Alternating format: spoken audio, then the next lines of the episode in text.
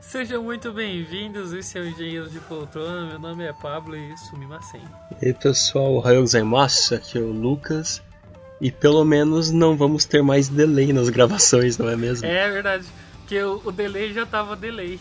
Enfim, Nossa. pessoal. Ai, aqui é Cadu. E o Psy disse que fez uma tatuagem. Vou esperar ele contar a história da tatuagem. Ah, eu fiz! Conto no final, conto no Tá final. escrito, tá escrito Gaijin Otário nessa tatuagem. Então se reclinem porque esse é o Engenheiro de Poltrona.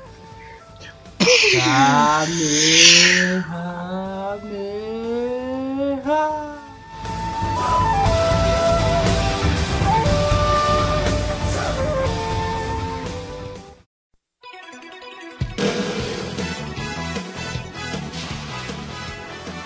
Tá aqui hoje pra contar uma- algumas histórias sobre como foi a estada no Japão de Lucas Psaia. Para quem não sabe, nós, desde o começo deste podcast, gravamos à distância com o Lucas. Ele foi nosso correspondente, nosso repórter, contou histórias sobre como é trabalhar no Japão. Mais recentemente, ele deu uma turistada, aprendeu palavras novas, aprendeu xingamentos, bebeu em bares japoneses e outras coisas mais. Mas para tudo isso a gente vai precisar saber, Luquinhas, quando você foi pro Japão, como e por quê? Como eu imagino que foi de avião. Ótimo, mas ótimo, ótimo. Então, só contextualizando assim o porquê desse episódio, porque é a última vez que eu estou gravando no Japão. Porque eu vou voltar para o Brasil ainda nessa semana da gravação. Então é por isso que é o nunca mais teremos delay, é o último Sayonara. Mas provavelmente respondendo, quando esse episódio sair, o Lucas já estará no Brasil. já já estarei no Brasil e já terei passado da minha quarentena obrigatória, isolamento obrigatório de uma ou duas semanas, vai depender do que a Secretaria de Saúde falar, e daí que voltarei para a metrópole pitanguense, no centro do Paraná. Agora respondendo a sua pergunta, meu querido Pablo. Eu vim para cá em setembro de 2019. Eram outras épocas. Épocas em que a humanidade não sonhava com pandemias, nem com guerras. Acho que Com ninguém guerra sonha sempre com sonhou, isso. mas. É, ninguém espera, né? Mas. Eu vim pelo edital de mobilidade internacional da UTFPR. O porquê que eu vim é porque foi onde eu passei. Porque era o lugar que estava aparentemente mais tranquilo, assim. Mas só que diferente dos amigos que eu conheci aqui, dos brasileiros que eu conheci aqui, a maioria deles tinha um motivo especial pra estar aqui, sabe? Ou porque se identificavam com a cultura. Eu vim mais meio que. É, foi tu, então é tu, sabe? Você queria sair do país e o Japão foi a oportunidade que apareceu, basicamente. Exato, Você, exato. você achou que você ia chegar aí, tipo, voando em nuvem igual no Dragon Ball, sabe? É, capturando Pokémon na rua. Como que foi o choque de realidade pra você? Putz, a primeira coisa que eu achei que eu ia chegar aqui e eu ia é, sofrer ter um- mais. Ia ver uns polvos. Não, eu Teve porque, assim, Godira? até então, Godira? viu? Fazia pouco tempo que eu tinha começado a comer comida japonesa no Brasil. Eu ainda me batia pra usar o hashi. Aí eu tava pensando assim, meu Deus, mano, eu vou chegar nos lugares e não vou conseguir comer. Eu vou ter que comer com a mão, porque não, não manjo de comer de hashi. Mas acontece que fui até elogiado por um japonês quando ele me viu comendo de hashi aqui. um. Hum, falou, Mas- você sabe mexer nos pauzinhos. As piadinhas erradas aí, o cara Hum. já olhou e falou assim: essa, coloca pau na boca muito bem. Gaidin coloca pau na boca muito bem. Mas, então. Mas só que eu. Eu tinha algumas expectativas quando eu vim pra cá. Então, eu achava que o Japão ele ia ser. Em alguns sentidos mais difícil assim para estrangeiros, sabe? Porque eles possuem uma cultura uma- muito forte, uma conexão com o passado muito forte, com os costumes, mas só que ao mesmo tempo é menos do que eu achei que ia ser, sabe? Então, por exemplo, no num restaurante que eu fui, que era de lamen, quando o cara viu que eu era estrangeiro, que eu não sabia o que, que eu estava fazendo com o hashi, ele veio me oferecer um garfo. E totalmente de boa, sabe? Não foi. Ele não tava bravo, ele tava feliz de eu estar aqui. Mas eu terminei com o hashi lá e não passei vergonha. Mas. Ou passou vergonha e os caras só foram legal. Pode ser. É, pode ser. Eu, eu esperava que os japoneses eles iam ser mais rígidos nesse ponto, sabe? Eu achava que eles iam ser um meio termo do que foram. Porque eu encontrei japoneses muito legais, que realmente estavam felizes de eu estar aqui, e me ajudavam no que podiam e passavam um pano por eu ser estrangeiro. E eu encontrei japoneses que, tipo, que eram bem xenofóbicos, assim, protetores da cultura de um jeito que é muito uh, maldoso até para quem não é da cultura deles, sabe? Então, a Hiroshima no final fiz as pazes com ela, um amor de pessoa, sinto falta dela, mas é, de maneira geral, assim. Que bom sabe? que acabou. É, que bom que acabou. Eu acho que é essa questão de você ser estrangeiro em algum lugar e, e receber olho torto, assim, é, isso vai ter em tudo quanto é lugar, sabe? Aqui, Aqui. no Japão, eu acho que é só menos, mas só que os que realmente os que realmente demonstram são menos. Mais pessoas pensam, mas os que realmente demonstram são menos. Mas só que eles acabam sendo uma minoria, sabe? Que não atrapalha, porque o resto do pessoal realmente quer que você aproveite e tá muito feliz de você estar aqui. Isso foi muito bom. Eles querem que você gaste, né, velho? É, quando a economia não tá tão boa, eles querem que você gaste. É, eles estão felizes que tá trazendo recurso para eles, né? É, sem falar que também eles provavelmente estavam. É, é um povo bem treinado, vamos dizer assim, né? Ele é rígido, no, assim também como. É um povo obediente, né? Essa é a palavra que eu queria usar. Então, tipo, eles estavam se preparando para ter uma Olimpíada, então também provavelmente eles estavam se policiando também para para tratar os estrangeiros Uhum, melhor, uhum. entendeu? Que eles estavam E- esperando dessa Olimpíada aqui. Porra, Corona! Mas só que até essa questão da economia, assim, a economia do Japão, ela tá estagnada faz uns 20 anos. E mesmo estagnada nesse desse jeito, ela ainda é uma das maiores do mundo, sabe? Então, mas só que eles sabem disso. Eles sabem que eles vão ter que perder algumas amarras que, ele tem, que eles têm com o passado e vão ter que aceitar algumas coisas que eles não aceitavam para que eles saiam desse período de estagnação. E eles estão buscando isso. Você acha que vai ser mais algo do tipo a geração que tá vindo agora, ou sei lá, uma geração antes da nossa, talvez, ou talvez a próxima geração, enfim, é a que vai trazer essa mudança, mais ou menos? E, é, a cabeça do velho, digamos assim, né? Com respeito, mas não muito.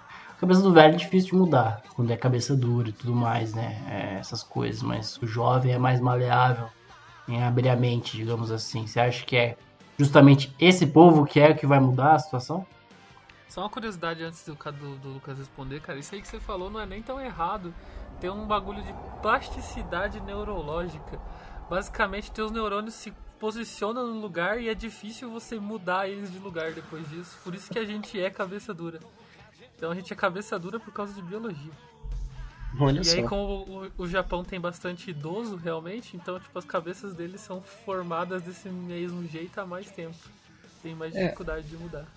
Mas só que E assim, eu acho você falou em próxima geração, eu nem sei se vai ter próxima geração no Japão. Ah, não vai, vai. boneca, vai. né, cara? Isso vai. As bonecas. Não, mas só É. que eu acho que eu, eu acho que não demora tanto assim, porque eles já estão cobrando esse processo faz tempo. Uma coisa que o japonês não é é proativo e adepto à mudança, sabe? Cara, eles são A é A, B é B e vai ser assim, sabe? Mas só que eles já estão cobrando isso faz muito tempo. Então até as pessoas mais velhas, elas sabem que tem que mudar é, elas sabem que eles têm que começar a aceitar algumas coisas assim, sabe? E que eles têm que ficar mais abertos assim aos estrangeiros, porque quando historicamente teve, o Japão ele era muito mais fechado. mas só que ele teve muita dificuldade de se desenvolver tecnologicamente. Quando ele começou a se abrir mais para o Ocidente, cara, teve um boom de desenvolvimento aqui e econômico também. Isso já faz hum, décadas e décadas, não me lembro exatamente quando, mas faz muito tempo. E o pessoal sabe disso. Então, historicamente, eles tratam essa abertura aos países ocidentais como um dos motivos do Japão ter crescido bastante, sabe? Então é até uma comparação quando a gente lembra de Wakanda do, do, dos quadrinhos lá do Pantera Negra. Teoricamente, tipo, o que a gente vê na história é que aquilo ali nunca aconteceria. Uma sociedade fechada ao mundo se desenvolver tanto, sabe? Que é o que estava acontecendo com o Japão. Mas eles se abriram. É, mas eles então, foram abertos, é... né? Historicamente, eles foram obrigados a ser abertos. Não, mas né? não foi nem tanto na Segunda ah, Guerra. Filme, o Último Samurai é, retrata esse período da história que foi a abertura do Japão para o mundo, basicamente. É, o...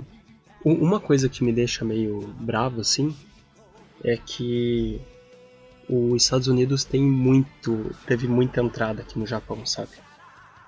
É o que o Cadu comentou em off, assim, os Estados Unidos meio que forçou isso. E aí às vezes parece que os japoneses olham para a cultura dos Estados Unidos e, nossa senhora, que lugar livre, que lugar legal, principalmente os mais novos. Mas eles não olham tanto quanto que é essa cultura aqui. É muito incrível e nunca estive nos Estados Unidos morando lá para pegar e dizer, né? Mas me dá a impressão que tem que ter um balanço assim, que a, os mais velhos. Eles têm que estar adeptos a mudar algumas coisas para que o país desenvolva aqui. E aparentemente eles já sabem que eles têm que fazer isso, mas só que os mais novos também eles têm que parar de pagar pau para outras culturas e ver o quanto que a cultura e a história deles aqui é boa, sabe? É, então tem que ter mais esse esse, esse balanço, porque eu não vejo o Japão se abrindo e se desenvolvendo enquanto ele perde a identidade cultural dele, sabe? Eu acho que isso não vai acontecer. Mas também não sei, né? Não sou nenhum especialista é, nisso. É, mas eu só acho que isso é uma coisa que acontece, talvez, assim, é, em diversas culturas, né? Justamente isso de. Uh, por exemplo, uh, tem um país aí, um país aí, em que o próprio presidente idolatra muito mais os Estados Unidos do que a cultura do país que ele governa, entendeu? Ele é o presidente. Na o quê? Não, pois é, veja você, veja você. Nem, ah, não, não, o patriota não faz país isso. Aqui. Não, país não. Pera aí que só pode ser fake news. Ah. Não, não. Mas o... Não, eu joguei em genérico aqui. Não comentei quem é nem quem é o país. É... Tá ok?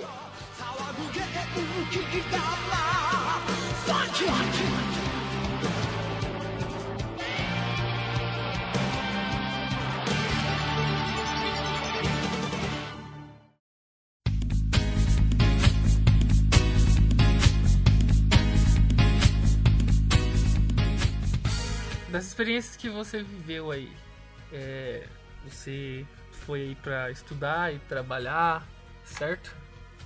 Pra dar umas paqueradas, Isso. talvez. É, mas Isso. como que eram as aulas, como é que era a faculdade? Não consegue ficar sem falar não, disso. Não eu confesso que as aulas foram numa dificuldade menor do que eu achava que ia ser, sabe? Eu vim aqui preparado para ter uma dificuldade japonesa, assim. Aí tanto que eu peguei as matérias que pareciam mais tranquilas. Dos caras de e até na sala. É, e a, as matérias tipo de base deles, mais teóricas, que não é as que eu peguei, realmente são mais pesadas, sabe? São bem pesadas, mas só que as que eu peguei eram matérias mais avançadas, assim, como se fossem nos últimos períodos do curso deles. É, algumas de mestrado. Então era mais tranquilo, era mais conversa com o professor, era mais apresentação. Aprendi bastante, teve matéria que foi tempo perdido, assim, para ser bem sincero, sabe? Porque o japonês tem muita dificuldade de falar inglês. E alguns professores, eles simplesmente liam a folha de papel E era aquilo, sabe? Era bem difícil. Bem difícil. Como assim? Eles liam, professor. eles japoneses não sabiam ler inglês direito e liam bem Isso, mais ou isso, menos isso. e você não entendia? Isso. E imagina que. qu- Imagina alguém indo fazer uma apresentação de trabalho e a pessoa só leu o slide.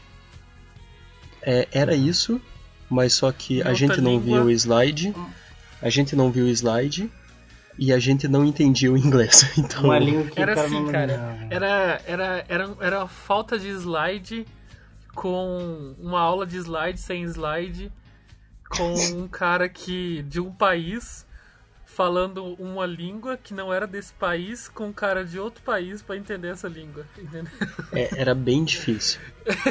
Mas só que Cara, tinha basicamente tinha três línguas envolvidas e nenhum do, em uma delas o cara não era fluente, entendeu? Pra ter a ideia que o Psy falou do domínio do, do japonês no inglês, é, existem alguns animes pra quem assiste que existe isso e é meio esquisito até. É, vou citar um exemplo aqui. É, o Pablo talvez encontre essa expressão em breve no anime que ele tá assistindo agora.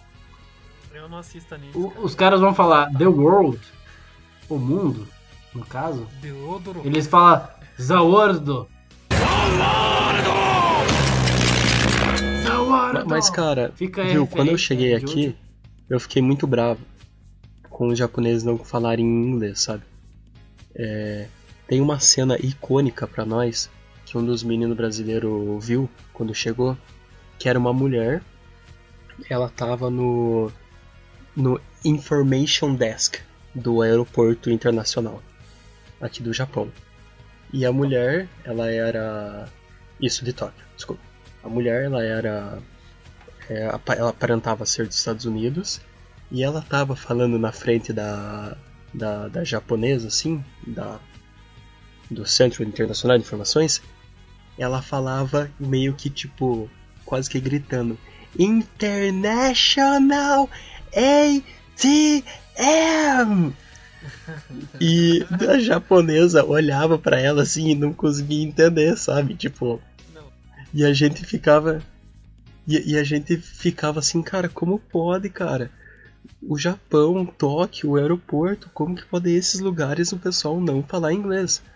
Mas só que depois que você começa a tentar aprender japonês e começa a conviver com os japoneses, gente, é muito difícil. É, eles têm muito menos fonema que a gente. Eles têm. É um outro alfabeto. É puta merda, é muito difícil pra eles. É mais difícil pra eles do que pra nós aprender Tem, japonês, cara. so- tem sons que eles nem têm, né? Assim, tipo, você falou que eles têm muito menos fonema. Se eu não me engano, eles têm N's que eles não falam. Não, não é N. Só vamos interromper, tem um fonema que ele não fala. É lá, É, acho que é É, L. eles não, eles não falam L. L. L. É L, verdade. Eles não falam L, entendeu? Então, tipo, o meu nome, por exemplo, que é Pablo, se não me engano, ele Paburo. seria alguma coisa como pa Paburô, exatamente. Isso. Então, por É, exemplo, eles não, fa eles não fazem também, tipo, Brasil. Se eles for. Quando eles falam Brasil, é. É Buradiro. Então, tipo. Tem. E O, o próprio é te chamar japonês não se. O próprio, a própria língua japonesa não ajuda, porque tem muita palavra muito parecida.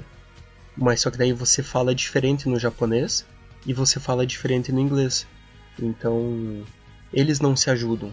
Em uma escala bem menor aqui no português, é, quando uma criança aprende a falar uma segunda língua, é muito mais fácil para ela do que pra gente. Ou então quando é um sotaque mais próximo do inglês, né? Por exemplo, o pessoal do sul, o pessoal que puxa o R e fala porta, tem mais facilidade em falar inglês, que tem esse tipo de fonema, Eu, Falei eu inglês, tô eu ouvindo o acho. mineiro falar de sotaque.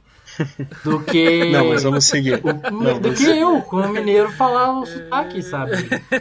Eu- exatamente. Então- Tipo, é mais difícil pra quem tem uma. E essa é só sotaque.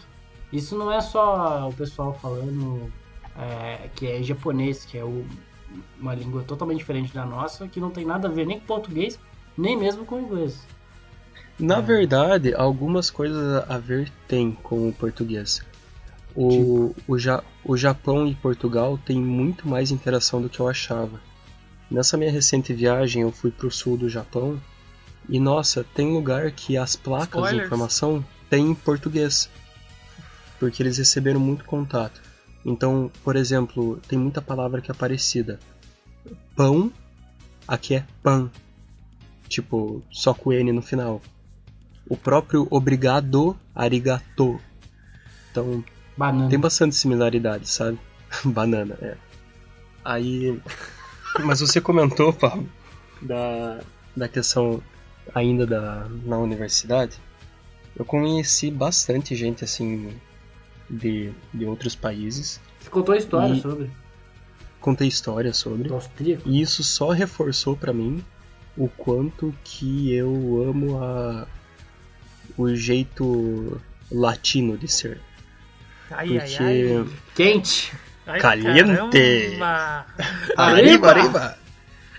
Ándale, mas, ándale. mas só que, por exemplo, eu me divertia, eu me conectava muito mais com quem era latino ou com quem era da África do que com os europeus. Não sei, tipo, eu acho que envolve muita coisa, envolve a história de cada país, envolve o modo cultural, a cultura mesmo, então bamba. enfim, só sei que as minhas vontades, por exemplo, de morar na França, na Alemanha, na Áustria, diminuíram consideravelmente, sabe? Depois que eu tive mais contato com o pessoal. Cara, eu, eu descobri recentemente na aula de alemão que não existe palavra alemão pra namorado, namorada. Não Hum. existe, eles falam amigo, eles falam Freund, que é tipo quase um friend, sabe? Mas Ah. Não existe palavra pra isso. Vê como que o povo latino é mais quente, já fala amante. Ok. Como diria o Silvio Santos, "É, tá bom. então, acho que essa. Tá, você disse que pra mim que essa de vontade de morar em outros países da Europa diminuíram, mas você tá indo pra Portugal. Ah, que não, é Ele não que- citou Portugal aí, ele falou Não, Portugal, mas só que- Não, ele França, falou alguns episódios pra trás. É, mas só que Portugal e Espanha, eles, com as Eles pessoas que eu latinos, né? convivi Porque aqui, eles têm uma cultura mais próxima da nossa. Então. E, e é claro que, por exemplo, eu digo que se eu tivesse a oportunidade de morar um ano na, na França, eu iria morar um ano lá. É. Mas eu não ia querer ficar lá por muito tempo, sabe? O povo francês coloca fogo em carro por nada, velho. Isso é uma maravilha. Isso é algo que eu apoio. E já que você falou de experiências com outras pessoas, a gente falou da língua, falou dessas dificuldades de, de relacionamento, como foi nos locais que você trabalhou? Putz, eu acho que aqui onde eu trabalhei foi onde eu aprendi mais, assim, onde que eu vi mais o Japão. Então, eu tinha muita visão quando eu cheguei, acho que eu até comento no, no episódio lá de Trabalhando no Japão. Tinha muita visão, De agora que- eu tô enxergando só 20%. Não, eu desculpa, falei errado. Eu tinha muito a visão de, de que era extremamente rígido aqui e de que eu não podia falhar nunca. E não é assim, sabe? Eu eu trabalhei, acho que como todos sabem, eu trabalhei em dois lugares. Um que era uma loja de móveis e artigos de casa Nitori. e outro de na Nitori e outro de garçom num restaurante. E teve uma coisa que o chefe do restaurante falou pra mim no primeiro dia que eu trabalhei lá. Ele pegou e é, ele, ele esse chefe é do Nepal. Ele pegou era à noite o o meu turno e aí antes de pegar e sair ele pegou e tava eu, ele mais um e mais o Arthur, que é um amigo meu brasileiro que me indicou lá. E daí ele pegou e falou assim, viu, Lucas, cê- vocês têm que ir embora agora? Daí eu peguei e falei assim, não, a gente só precisa pegar o último trem. Ele, ah não, então viu, vamos tomar algo, vamos tomar uma, uma cerveja aqui. Querem tomar um vinho? Vamos tomar um vinho. Esse é o mesmo que deu tapinha na bunda? não, não é o mesmo. Não é o mesmo. Ah, que pena. Aí. Mas só que nessa noite ele pegou e falou, tipo, um negócio que eu acho que eu vou levar pra mim por muito tempo, assim. Ele pegou e falou que tinham pessoas muito legais no restaurante, tinham pessoas que não eram muito legais de se trabalhar, mas que não eu tinha que saber para quem que eu dava ouvidos assim. E que o que importa era eu dar o meu melhor sempre. Que se eu tivesse dando o meu melhor no que eu estava fazendo, ninguém ia poder falar nada para mim, porque aquele era o meu melhor, porque eu estava comprometido em dar o meu melhor. É o tal do gambate ou gambaré, dependendo do, do, da forma como você fala, mas é o tal do gambate do japonês, sabe? Tipo, ó, deu o seu, deu o seu máximo, se esforce e vai, sabe? E isso é uma meio que uma lição assim que eu vou carregar comigo. E é exatamente isso que acontecia na Nitori, sabe? Eu não fazia tudo certo. Mas só que o pessoal via que eu tava o tempo inteiro tentando, assim, sabe? E todo mundo tentava me ajudar. E todo mundo criou um, tentava criar um ambiente legal para eu estar tá lá, sabe? Então, até o chefe que me deu tapinha na bunda, ele. Depois eu fui conversando e tal. É, era a ideia dele era tentar criar um ambiente tipo que eu me sentisse é tipo mais descontraído assim que eles veem por exemplo o pessoal fazendo isso tipo na NBA ou em jogos ou coisa assim sabe e para ele aquilo ali era uma estratégia tá ligado mas só que e não é só ele que fez isso sabe tipo outros amigos meus em outros trabalhos também viram isso daí também viram isso daí ou também tipo e no final era tudo isso, sabe? Era uma tentativa de te deixar mais confortável num ambiente que você estava dando o seu melhor. A gente conversando com o pessoal chegou nessa conclusão. Não é o jeito brasileiro de deixar o ambiente mais calmo, mas é o jeito que eles tentam e que eles se esforçam para que você se sinta melhor, sabe? Entendi. Uhum. É, e aí entra também até naquele negócio que você falou sobre internacionalização, né? É o jeito que eles viram em outros lugares. É. Tipo, pô, os caras fazem isso na NBA. Os caras fazem isso no, jo no jogo de futebol. Porra, os caras devem fazer isso também, sabe? Então. Eu só, só espero faz, que um, que um faz, japonês faz não vá querer fazer isso no Brasil. Porque daí vai ser difícil para ele. Mas é... até Hiroshima, mano. Até Hiroshima. Que a gente fez aquele episódio lá que me traumatizou. Mas só que até ela, depois eu fui ver que aquilo lá era muito mais uma brincadeira e que eu não entendia na hora e que era ela tentando brincar comigo e tentando criar um ambiente mais legal pra gente trabalhar, sabe? Mas que então, como errar, né? Tudo isso como é bom. errar miseravelmente. como errar miseravelmente.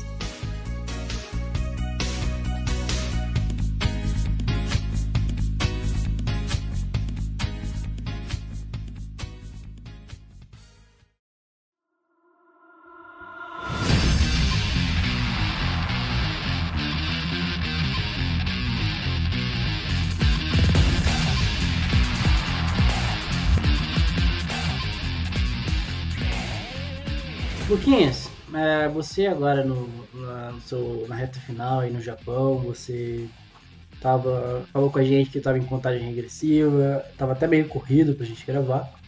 E diz aí um pouco da. O que, que te marcou aí nessa sua última viagem pelo Japão aí, antes da gente encaminhar pro final. É, então, dos viagem... lugares que você foi, das experiências que você fez, a sua tatuagem, que talvez. E aí, diz aí, então, qual foi a sua experiência pelo Japão? Dessa viagem eu fui. Eu já tinha viajado pro norte do Japão no inverno. Daí nessa viagem eu fui pro sul. Então comecei em Nagasaki, daí fui em Fukuoka, daí Hiroshima, Osaka, Ise, Nagoya, Fuji, daí Tóquio. Eu consegui percorrer a, a costa assim ao sul do Japão. Caralho, e tá foi, foi muito bom foi muito legal ver as diferenças assim entre a, o japonês de Tóquio e o japonês, por exemplo, do sul ou do mais a, perto de Hiroshima ali. Existe um é... regionalismo então? Eu, eu não diria tanto um regionalismo, mas só que mais a influência que Tóquio gera na vida das pessoas e nas pessoas, assim, assim como você morar em São Paulo e ir para Campinas, por exemplo? É, ou mais ao interior ainda. Ou mais ao interior ainda. Mas só que, de fato, Pablo, existe bastante um regionalismo. Então, algum, algumas palavras em japonês só é falado aqui em Tóquio. Se você for falar lá no sul ou ao norte, eles não vão saber o que, que é. Então tem uns sotaques que, segundo quem entende, é muito forte. Muito forte. E também, principalmente a questão da influência da cultura externa, sabe? Então, por exemplo, Nagasaki, Fukuoka são cidades que receberam muito uh, portugueses e, e outros na época da, das navegações. E eles têm bastante influência disso. Até no próprio jeito das pessoas, ou nas casas, ou, por exemplo, em Nagasaki tinha uma igreja que era muito famosa tal. Mas só que parece que é uma influência muito menos agressiva do que a influência que é feita aqui em Tóquio, sabe? Uhum. Por causa do de todo o centro comercial que aqui é. Isso. Eu acho que o que mais me marcou foi Hiroshima. foi porque o museu de Hiroshima ele é extremamente pesado assim. E aí você sai de lá como se na verdade você sai de lá muito puto com o que aconteceu, sabe? Antes e de muito triste você também, continuar, eu acho que mal. só pra deixar bem claro, assim, que vai que tem alguém que não sabe. É, você tá falando da bomba, né? Isso, isso, o, o Museu da Bomba Atômica. Ok, continue. Aí eu visitei o de Nagasaki e o de Hiroshima. Mas no de Hiroshima em especial, depois que você sai do museu, tem a praça e o Parque da Paz, assim. E é de fato, tipo, um lugar assim de paz, sabe?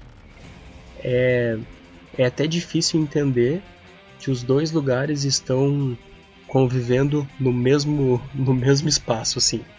Um museu totalmente pesado que você sai de lá é, pensando no que aconteceu e triste, e daí o Parque da Paz, a praça que traz uma uma certa plenitude para você analisar tudo o que aconteceu e como que eles reagiram a isso. Eu admiro muito, É, é, claro. basicamente você absorve muitas coisas e depois sai para um momento de contemplação. Não tem risco de radiação? Não, não, tem? não tem. Nem em Nagasaki, 70 nem em Hiroshima. né, Em nenhum ponto específico, tipo. Não necessariamente. Não, Não? Não, mesmo no epicentro tem a- as placas lá do epicentro e tudo, então Uhum. e nem resquício, por exemplo, em monumentos ou coisa assim. Entendi.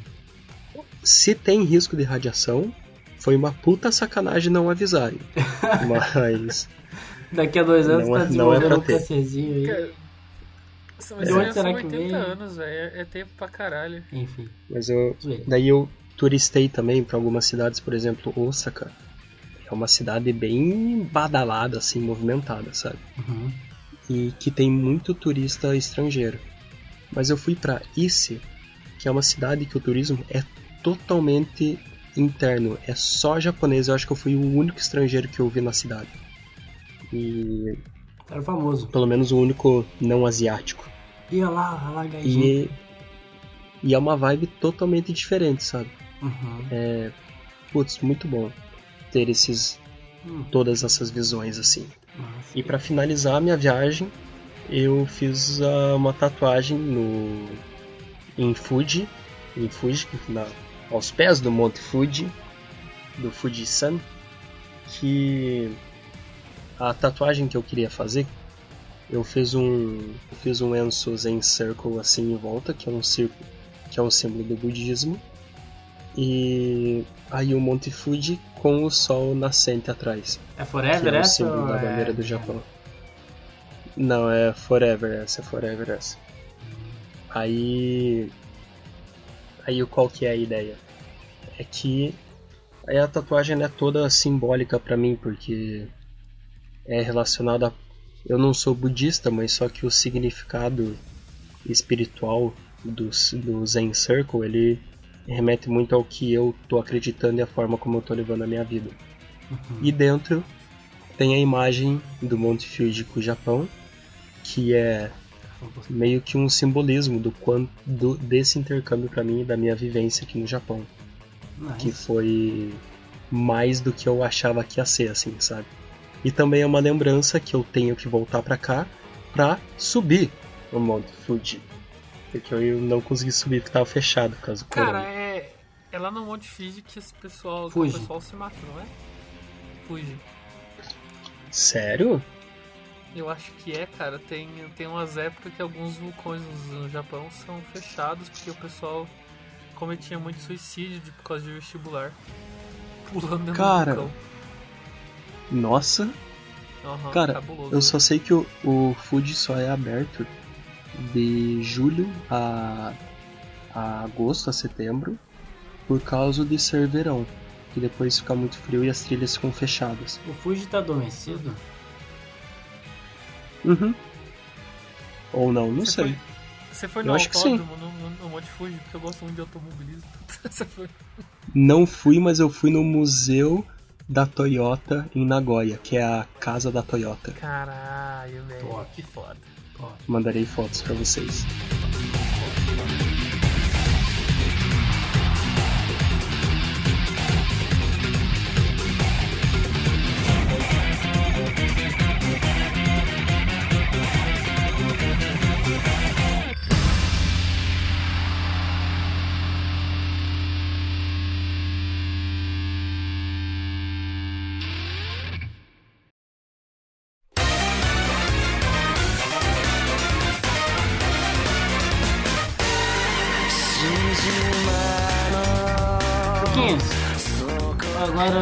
Meio filosófico. É.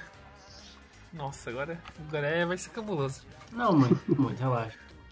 Qual é a diferença, se é que ela existe, entre o Luquinhas que saiu daqui do Brasil e o Luquinhas que tá voltando agora? Então, A eu tatu? acho que agora um Luquinhas, um Luquinhas tá com tatu, mas eu acho que eu só vou ter noção da diferença quando eu voltar a conviver com quem eu convivia antes, sabe? Uhum, quando Então- você voltar a ver que as ruas estão sujas. Isso, por exemplo. Mas só que eu. Eu acho que a minha convivência com os, os brasileiros aqui, que a gente mora na mesma share house, foi muito importante pra isso também, sabe? E. Não sei, eu acho que eu volto uma pessoa mais ciente do. da minha posição privilegiada de.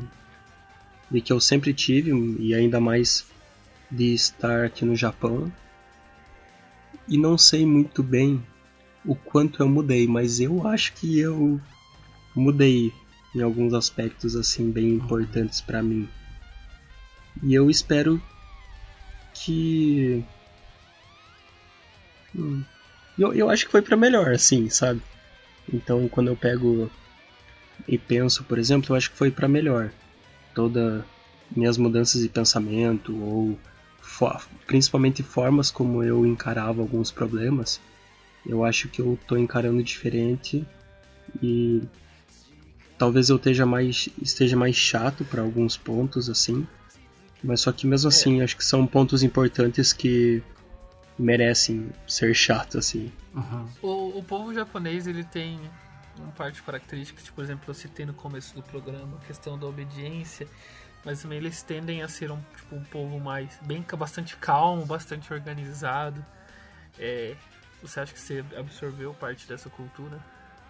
Ah, eu acho que sim. Não é como se eu fosse uma pessoa nervosa antes de vir, né? Vocês me conheciam. Eu acho que eu já era um pouco calmo assim.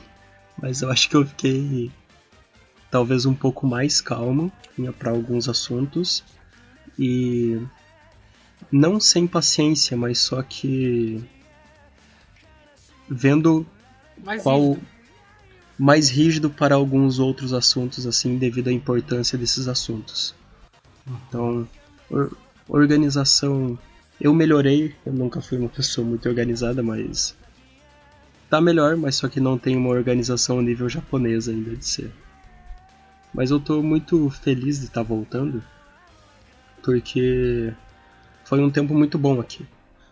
E eu tô bem ansioso para conseguir passar para pro pessoal assim, para quem eu tenho mais contato, algum, as minhas mudanças, assim, se eu de fato tive algumas mudanças, perceber elas.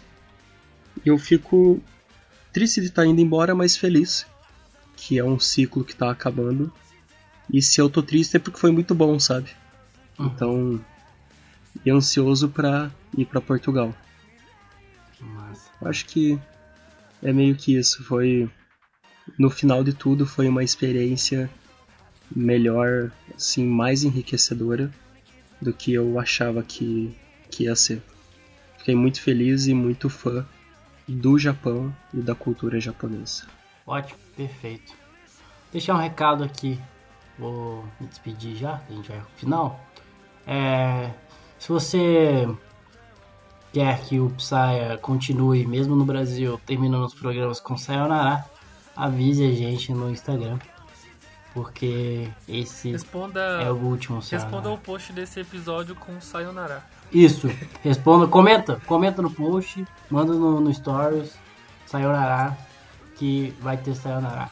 Com mais 10 Sayonara a gente mantém o Sayonara. Mas até então, Uhul! esse é o Uhul. último Sayonara. Adeus. Esse é o último Sayonara até o E próximo. boa viagem, Luquinhas, de volta pro Brasil. Esperamos o senhor aqui, Muito. sem delays. Muito obrigado a todos. Vejo-os depois do meu isolamento obrigatório. Por mais que eu esteja com mais medo de pegar coronavírus em Pitanga ou Guarapuava do que no meu trajeto até lá. É isso, pessoal. Muito obrigado aos meus colegas da banca por me ajudarem a passar por todo esse intercâmbio. Passaram junto comigo. Também foram muito importantes nesse processo. E sayonara!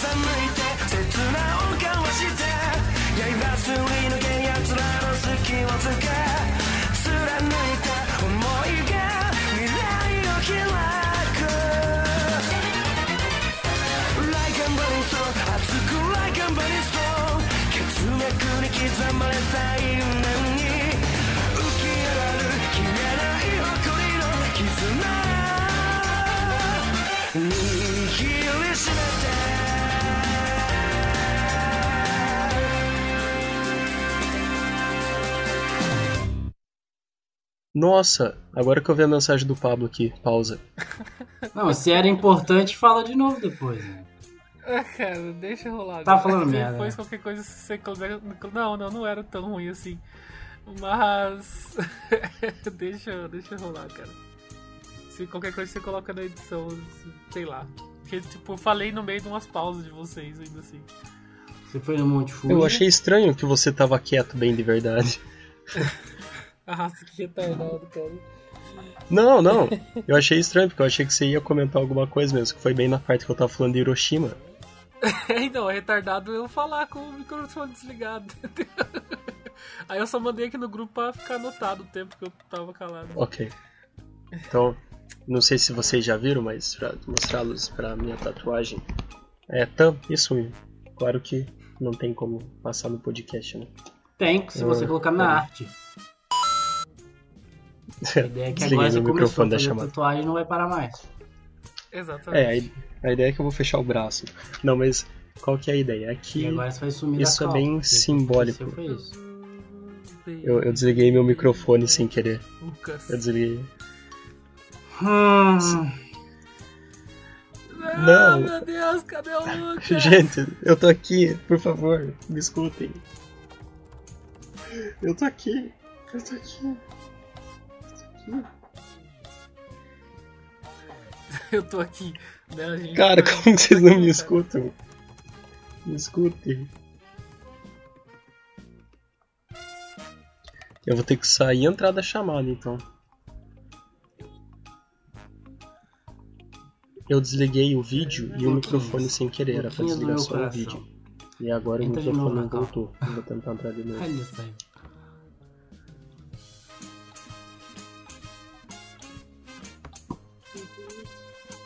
E aí, agora? Agora tá. Agora voltou. Ah, bugou, então. Eu tinha desligado o vídeo e o mic sem querer. Uhum. Mas tá.